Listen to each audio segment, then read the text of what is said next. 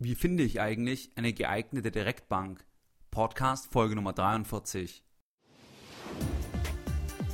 Herzlich willkommen bei Geldbildung, der wöchentliche Finanzpodcast zu Themen rund um Börse und Kapitalmarkt. Erst die Bildung über Geld ermöglicht die Bildung von Geld. Es begrüßt dich der Moderator Stefan Obersteller. Herzlich willkommen bei Geldbildung. Schön, dass du wieder dabei bist. Wenn dir mein Podcast gefällt, dann würde ich mich über eine gute Bewertung bei iTunes freuen. In der heutigen Folge Nummer 43 werden wir die folgenden Punkte besprechen. Was ist eigentlich eine Direktbank und was sind Vor- und Nachteile, bei einer Direktbank Kunde zu sein? Ferner werden wir uns Kriterien überlegen, die für dich relevant sein können, um zu entscheiden, ob Direktbank A oder eher Direktbank B zu deinen Bedürfnissen passt. Lass uns direkt einsteigen. Was ist eigentlich eine Direktbank? Eine Direktbank ist eine Bank, die ohne eigenes Filialnetz, also direkt arbeitet. Diese Art der Banken unterliegen den gleichen bankenaufsichtsrechtlichen Bestimmungen wie Filialbanken, sie sind also nicht weniger reguliert. Typische Filialbanken sind Sparkassen, Genossenschaftsbanken wie Volks- oder Raiffeisenbanken und auch die Großbanken. Gegenüber einer Filialbank, wo du eben auch einen Teil deiner Bankgeschäfte in der Filiale erledigen kannst, kannst du bei einer Direktbank deine Bankgeschäfte ausschließlich via Telefon oder via Online-Banking erledigen. Die wesentlichen Stärken einer Direktbank oder auch Onlinebank sind aus meiner Sicht der Verzicht auf das kostenintensive Filialnetz, die Unabhängigkeit von Öffnungszeiten und die höhere Innovationskraft durch höhere Vergleichbarkeit. Der Verzicht auf das kostenintensive Filialnetz macht einfach die Dienstleistungen im Schnitt für dich günstiger, weil eben die Bank nicht diese ganzen Filialen in all den Städten unterhalten muss. Die Unabhängigkeit von den Öffnungszeiten liegt natürlich vor, weil du deine Bankgeschäfte sowieso online oder eben via Telefonbanking erledigst. Die Vergleichbarkeit ist bei Direktbanken höher, weil alle Produkte eben online direkt angeboten werden und damit eben auch zwischen Wettbewerbern diese Produkte besser vergleicht werden können. Die wesentlichen Schwächen sind aus meiner Sicht der mangelnde persönliche Kontakt und der Sicherheitsaspekt. Der mangelnde persönliche Kontakt bedeutet, dass du natürlich keinen direkten Ansprechpartner keinen direkten Berater hast, sondern eben auf dich alleine gestellt bist und die Entscheidungen selbst treffen musst. Die Frage ist eben, ob du einen Berater willst oder ob du einen Berater brauchst oder ob du eben dich nicht so weit einlesen kannst, dich so weit informieren kannst, dass du eben deine Bankgeschäfte selbst in die eigene Hand nehmen kannst. Und meine Überzeugung ist einfach, dass eben die Finanzen zu persönlich sind, als dass man diese eben aus der Hand geben sollte. Und deswegen bin ich eben auch ein Fan von, von einer Direktbank, weil eben dieser mangelnde persönliche Kontakt aus meiner Sicht kein Nachteil ist. Sondern ich glaube, dass wenn man dann einzelne Fragen hat, kann man sich ja dann immer noch einen Experten dazu holen, einen Coach dazu holen und das eben dann diskutieren oder sich eine Drittmeinung einholen. Aber im Grundsatz sollte man schon sich so weit informieren, meiner Meinung nach, dass man eben eigentlich die Geschäfte im Wesentlichen selbst tätigen kann und eben nur konzentriert an einzelnen Punkten sich Unterstützung einholen kann. Der Sicherheitsaspekt, der greift natürlich dann, wenn du absolut nicht internetaffin bist und eben zum Beispiel deine Daten nicht online eingeben möchtest. Ich denke, nachdem du den Podcast hörst, wirst du relativ internetaffin sein und das wird dann für dich nicht wirklich eine Schwäche sein. Also absolut zentral ist aus meiner Sicht eben bei den Stärken, dass eine Direktbank wesentlich günstiger in der Regel ist wie eine Filialbank. Und ich denke hier insbesondere an den Bereich der Depotgebühren, an die Orderkosten oder auch an die Themen Ausgabeaufschläge etc. Jetzt ist die Frage, wie findest du die geeignete Direktbank, die zu dir passt? Es gibt hier eine Reihe an Kriterien, auf die du achten musst. Diese sind aus meiner Sicht das Handelsangebot der Direktbank, die Kosten, die Bedienbarkeit und die Sicherheit, die Verzinsung und der Service.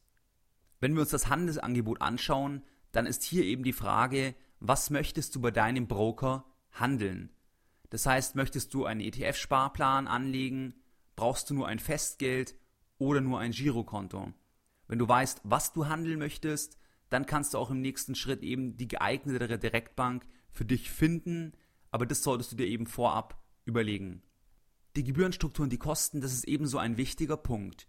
Hier kommt es ganz besonders darauf an, was du handelst, wie oft du handelst und welches Volumen du handelst, weil sich danach eben die Kosten bei einem Trade, bei einer Handelsaktivität zusammensetzen. Die Direktbanken haben sehr, sehr unterschiedliche Preismodelle. Das heißt, manche verlangen Kosten für Orderzusätze oder Limite, andere haben höhere variable Kosten, andere haben niedrigere variable Kosten. Und dann hängt es einfach davon ab, wie viel handelst du eben, was handelst du und wie oft handelst du und eben welches Volumen. Und danach bestimmen sich dann letztlich die gesamten Kosten, die du hast pro Transaktion. Die Kosten sind bei allen Direktbanken in der Regel wesentlich günstiger wie bei Filialbanken im Wertpapierbereich.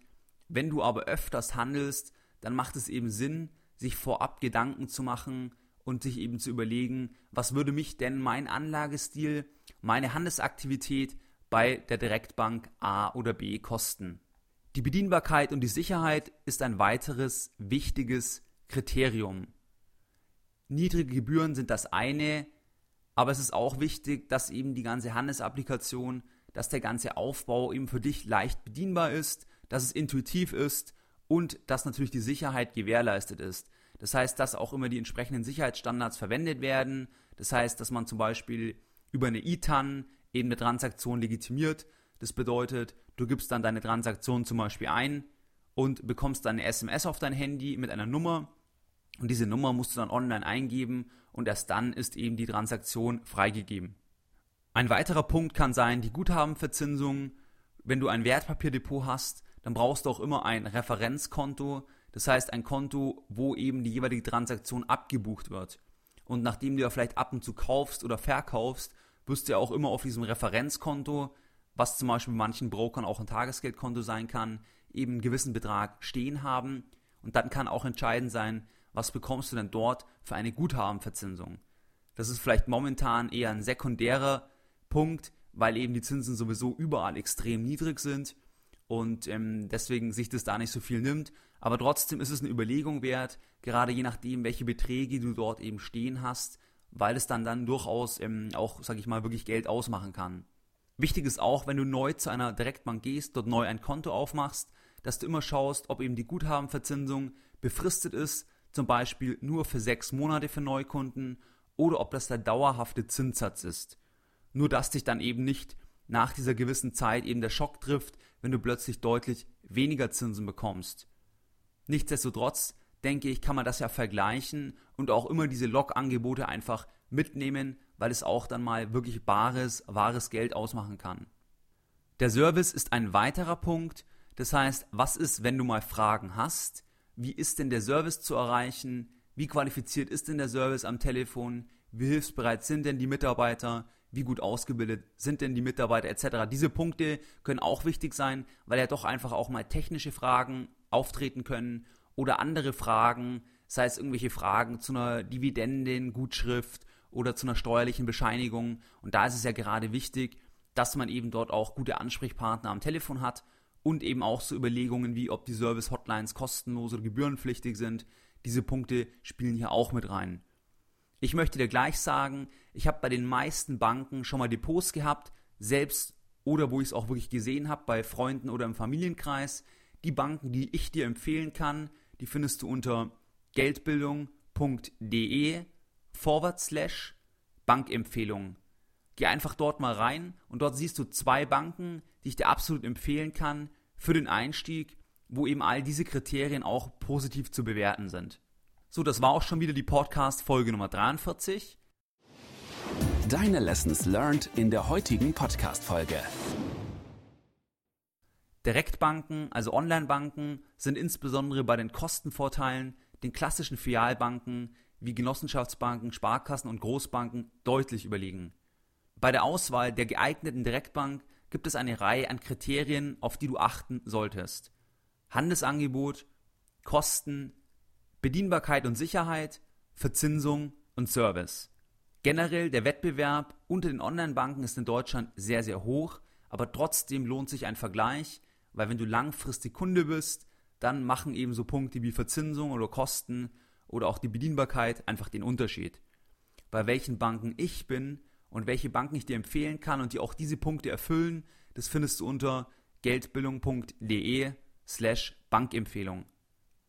Auch heute möchte ich die Podcast-Folge Nummer 43 wieder mit einem Zitat beenden und heute eines von John Maynard Keynes.